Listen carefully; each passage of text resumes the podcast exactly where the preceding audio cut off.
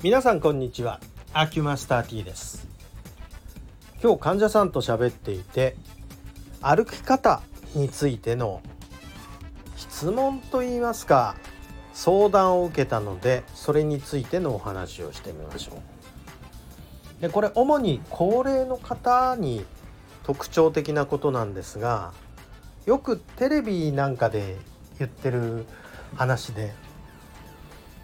歩幅を大きくというウォーキングのねなんかこう主張といいますか歩幅を大きくしましょうみたいな話をよく耳にすると思うんです。こう歩幅を大きくっていうことを言うと皆さんどういうことをするかというと足を自分の体より前の方に着地しようとするわけなんですね。それでこれで歩幅を伸ばしたつもりになっているというケースは非常に多いですがここに一つ落とし穴がありまして前に足をつけばつくほど自分の規定面要するにこう体を支える面というのは前に移動するわけなんですけれどもここに規定面より前に足をついちゃうっていう場合が多くなってくるんですね。そうすると重心が乗っていないからあの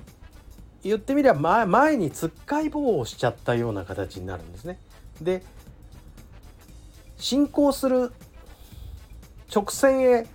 こう進んでいく動きに対してブレーキをかける結果になってかえって体にダメージを与えてしまう。でこのかかえってダメージを与えるだけじゃなくて体力が落ちている皆さんだからこれで膝が痛くなったり腰が痛くなったり足首を痛めたりいろんな現象が起こるんですね。だかえってウォーキングをしたために体が悪くなってしまうという現象を起こしてしまうわけなんですねこれが残念なことに。あともう一つの落とし穴なんですがかかと着地をしなさいということを非常に強くおっしゃる方がいるんですがこれねこのアドバイスはいいように見えてダメですはっきり言いましてで何がダメなのかというと着地と荷重っていうことが頭の中で分離できてないんですね。であの初歩的な着地っていうのは実はつま先で着地してます。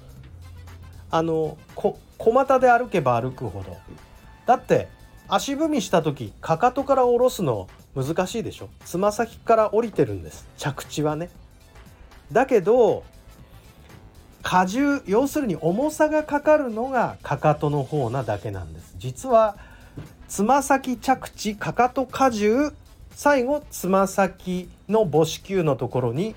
重心を乗せて地面を蹴る。ということになってるんですね。だからかかと着地を強調しすぎると今度はヒールストライクというねかかとを強く打ちつけすぎてかかとの辺りが痛くなる。ということも起こる。で足を前についちゃうから腰砕けになる。これで体壊してる人いっぱいいるんです実は。だから確かに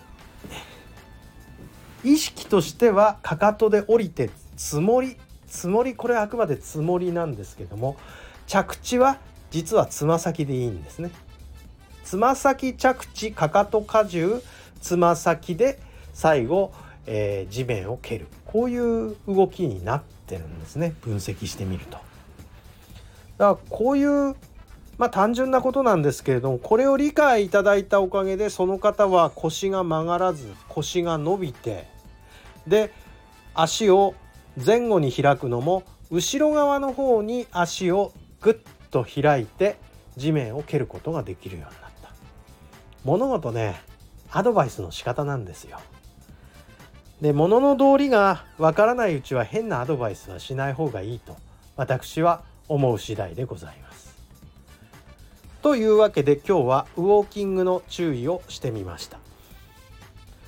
これはもうあの、実はノルディックウォーキング指導している1718年前ぐらいから私がずっと言ってきたことなんですけど私ごときの話っていうのはみんななんか聞き流しちゃうみたいでなかなか聞いてくれないんですがね。えー、まあ地道に言っていきますかね。ということで本日はこんなもんにしておきます。ありがとうございました。失礼します。